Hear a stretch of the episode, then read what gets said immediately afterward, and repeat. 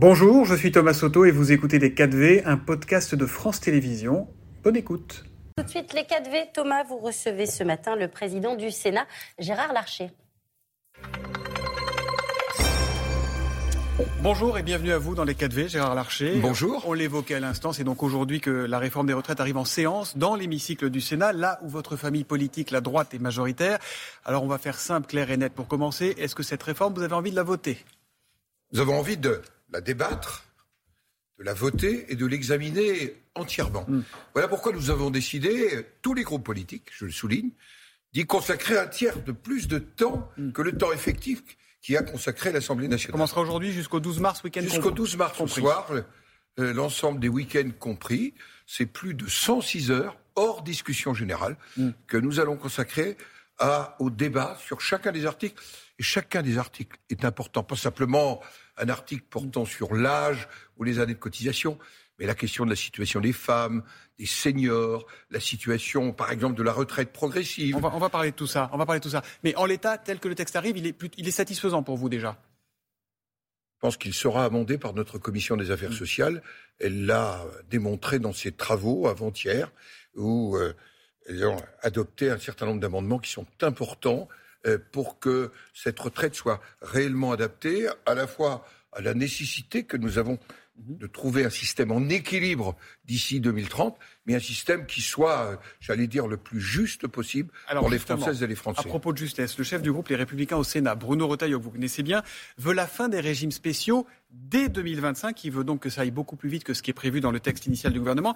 Est-ce que vous soutenez cette fin des régimes spéciaux dès 2025, oui ou non? Écoutez, depuis quatre ans, nous votons chaque année, à l'automne, dans le projet de loi de finances sur la sécurité sociale, la réforme des retraites, qui d'ailleurs, dans son essence, c'est ce qui est aujourd'hui euh, en la même. débat. Passage progressif de 62 à 64 ans, Mm. euh, 43 annuités euh, de cotisation. Et nous avions proposé, et voté d'ailleurs au Sénat, euh, une fin progressive des régimes spéciaux d'ici 2033. Ouais. Je pense que Aujourd'hui, à l'intérieur de la majorité sénatoriale, il y a des positions différentes. Même si la majorité a voté 2033, moi je suis là pour que les En choses tout cas, soient vous dites, vous dites qu'il faut que ça aille plus vite que la clause du grand-père retenue par le gouvernement. C'était la position qu'avait le Sénat. Oui. Nous en débattrons. Moi personnellement, je pense qu'il faut aller vers une convergence sans doute plus progressive que celle que nous avions prévue pour 2033. Euh, il conviendra d'en débattre. Je pense que l'année votre conviction à vous 2040. 2040, Mais, je l'ai voilà, dit. 2040. Hein Et ça sera une condition de votre soutien à ce texte? Non, c'est pas une condition du, du soutien à ce texte que la fin des régimes spéciaux. Condition à ce texte, c'est d'avoir une réforme qui soit la plus juste possible, qui permette d'arriver à l'équilibre, parce que le sujet majeur que les Français parfois ont du mal à percevoir, c'est vrai que le débat est complexe et que sans doute euh, le gouvernement a péché euh, par absence de pédagogie, mais aussi l'Assemblée nationale. Ouais. Dans ces débats un peu chaotiques, nous allons essayer au Sénat de rendre les choses compréhensibles. Est-ce que aujourd'hui, alors qu'il n'y a plus qu'1,7 actifs pour un retraité, alors qu'il y en avait plus de 4, eh, oui, il y a en 1965, est-ce qu'on peut encore sauver le système par répartition? C'est un des enjeux dont nous aurons à débattre. Là, j'ai l'impression d'avoir Olivier Dussopt devant moi, le ministre du Travail. Vous êtes marqué du bon sens populaire, Gérard Larcher. C'est un peu votre marque de fabrique. Vous savez, ce qu'on dit, il faut toujours balayer devant sa porte et la politique, ce sont aussi des symboles. Quid du régime particulier, du régime autonome des retraites des sénateurs? Est-ce qu'il faut le supprimer lui aussi? Régime autonome, non. Parce qu'il donne la liberté aux Mm. parlementaires. Vous savez, il y a un certain nombre de, de pays dits démocratiques qui, parfois, ont fait des pressions sur les parlementaires en jouant euh, sur leur statut. Alors, est-ce que Et le régime autonome, il fait partie du statut. En plus, il faut que les Français sachent que c'est un régime qui date depuis 1905. C'est un régime qui coûte très peu cher, j'allais dire, à la dotation de l'État. Moins de 8 millions, quand Mhm. pour les députés, c'est 67 millions. C'est aussi un régime avantageux euh, qui fait partie du statut de l'élu. Nous l'avons déjà, nous l'avons déjà modifié en 2010. Nous avons entamé une modification de ce système de retraite parce que c'est un régime de base et un régime additionnel. comme les cadres. Est-ce que vous appliquerez euh, les mêmes règles que Bien les sûr. règles générales Donc, Que les règles que Comme les a- députés l'ont fait en 2018, ce non, régime... pas, ils n'ont pas appliqué les mêmes règles. En 2018, il n'y avait pas de changement. Ils ont, ils n'avaient plus de caisse Ouais. autonome. Nous appliquerons la réforme, mais nous irons plus loin sur un certain nombre de sujets pour nous rapprocher notamment des grands systèmes additionnels. Et puis, il y a des caisses autonomes autres que les sénateurs, les avocats par exemple. Oui. Et donc votre régime ne sera plus plus favorable que les autres. Nous souhaitons qu'il converge dans son régime notamment additionnel. On a beaucoup parlé de la pension minimum, les fameux 85% du SMIC, euh, les, les 1200 euros. On a entendu au début, et le ministre a dit que ça concernerait 2000 Français, puis 40 000, maintenant c'est 10 à 12 000. Est-ce que c'était une embrouille du gouvernement, ça? Je ne sais pas si c'était une embrouille, en tous les cas, c'était un brouillard. Et nous avons demandé hier, j'ai demandé à la Première ministre de nous faire un tableau clair de la situation. Qu'est-ce qu'elle vous a dit? Avant, elle va nous le donner, avant que nous commencions les débats. L'objectif, je le rappelle, mm. c'est que pour ceux qui ont une carrière à temps plein, autour du SMIC, ils ne puissent pas avoir une pension de retraite en dessous de 1200, en dessous de 1200 euros. Mais il y a tous ceux qui ont eu des carrières hachées, qui ont connu des difficultés, qui ont travaillé à temps partiel et qui, quelque part, avaient compris aussi que même. C'est ce que vous avez compris, vous euh, aussi, ou pas? Non, parce que je connais un peu la situation. J'ai été ministre du Travail, donc c'est des sujets qui ne m'échappent pas totalement. Mais est-ce que c'est ce que vous souhaitez alors aujourd'hui Sauf que, cela aussi est droit à 1200 1 800 000, c'est ce que j'attends en confirmation, auront bien une amélioration de leur pension de retraite autour de 52 euros par mois en moyenne. Il faut se méfier des moyennes. Ça ne les emmènera pas à 1200 Mais Bien sûr que non, ça ne les emmènera pas à 1200. Ce sera un progrès. Mais là aussi, je veux que les Français soient éclairés. C'est un des rôles du Parlement. Mhm. C'est bien sûr de voter la loi, mais c'est aussi de débattre devant les Français. Voilà pourquoi il est si important que nous ayons des débats bah, qui soient clairs, qui soient le plus sereins possible, ou dans lesquels les opinions euh, j'allais dire, puissent s'exprimer dans leur diversité. Cette réforme, c'est 20 articles, 4718 amendements qui ont été euh, déposés.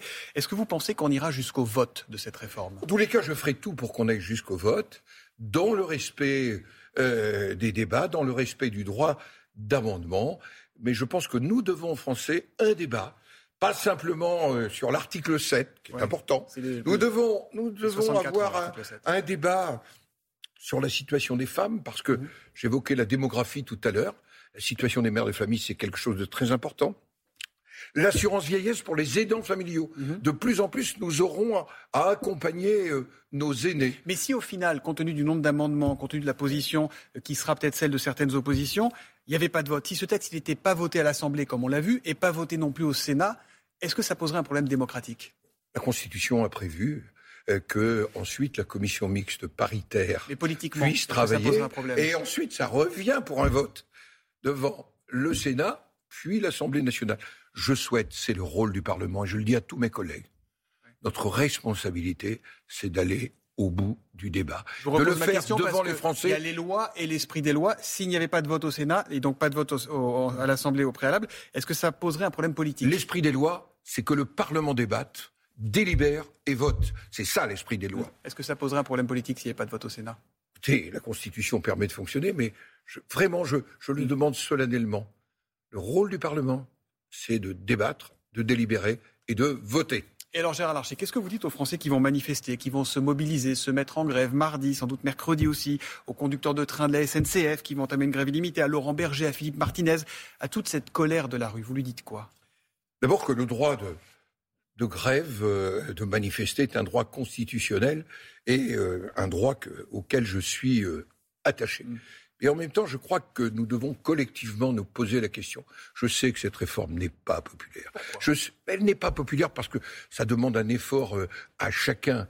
Et cet effort qui est demandé à chacun n'est pas un effort si facile. Mm. Mais est-ce qu'on peut rester l'exception dans tous les pays européens? Est-ce qu'on peut rester l'exception aussi d'être un des pays où les seniors sont en quelque sorte la plupart du temps évincés du travail avant même d'être arrivés aux 62 ans? Est-ce qu'il ne nous faut pas, j'allais dire, euh, ensemble, réfléchir à la place du travail dans notre société et à la solidarité Ils comprennent pas, ils sont pas d'accord. Mais, c'est notre rôle. Il n'y a rien à écouter de la rue, il faut juste expliquer. bien sûr qu'il faut écouter la rue. Vous croyez que je vis en dehors des gens J'habite dans ma ville, j'habite pas le palais du Luxembourg. Est-ce que vous croyez que je ne rencontre pas les gens? Je vous jure, vous pour ceux qui me connaissent. ou pas? mais je parle, j'échange.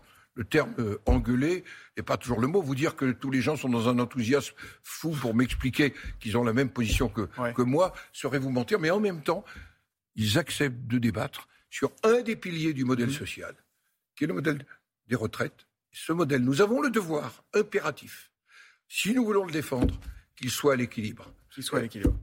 On sait que vos relations avec Emmanuel Macron sont parfois un peu fraîches, Gérard Larcher. Est-ce qu'il y a un problème entre le chef de l'État euh, et les Français, selon vous Ou est-ce que c'est du commentaire de plateau télé, ça?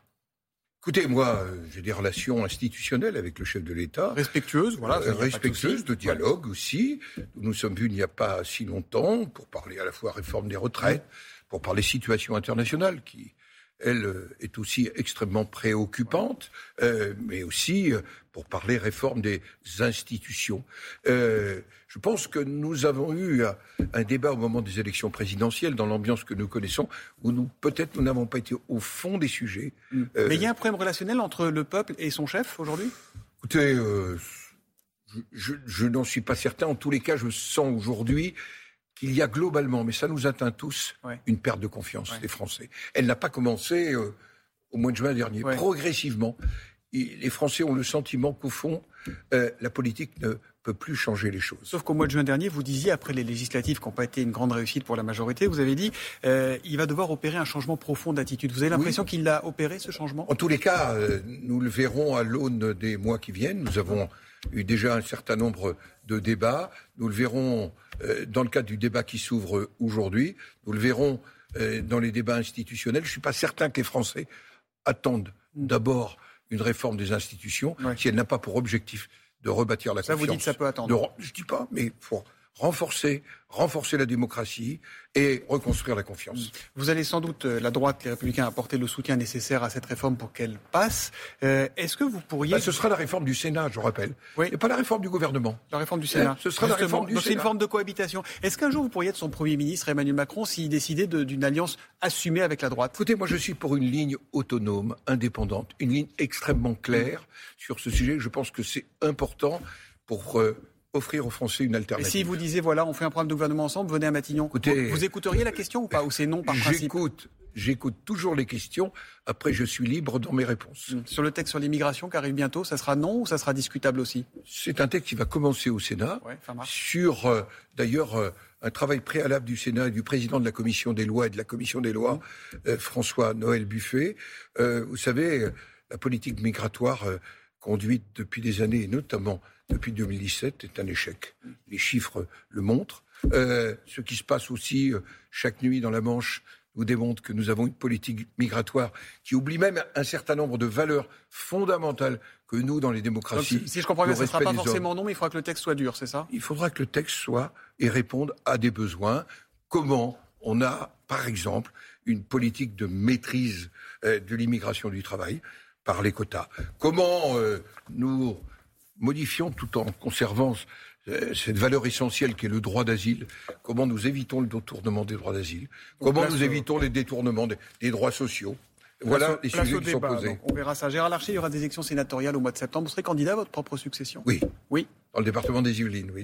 Et, mais à la succession à la présidence du Sénat aussi? Il est assez probable que je, si mes collègues me font confiance, que je, je sois candidat à la présidence Plutôt le perchoir du Sénat que Matignon, en gros. Écoutez, mon rôle, d'abord, je crois profondément au Parlement. Je crois profondément au bicamérisme. Voilà pourquoi je suis si attaché à que ce débat sur la question des retraites, un des piliers du modèle social, soit un débat qui aille au bout. Je crois que c'est important si on veut que les Français reprennent confiance dans la démocratie, dans la démocratie parlementaire. Merci Gérard Larcher d'être venu dans les 4V. Merci à vous. C'était Les 4V, un podcast de France Télévisions. S'il vous a plu, n'hésitez surtout pas à vous abonner. Vous pouvez également retrouver tous les replays en vidéo sur France.tv.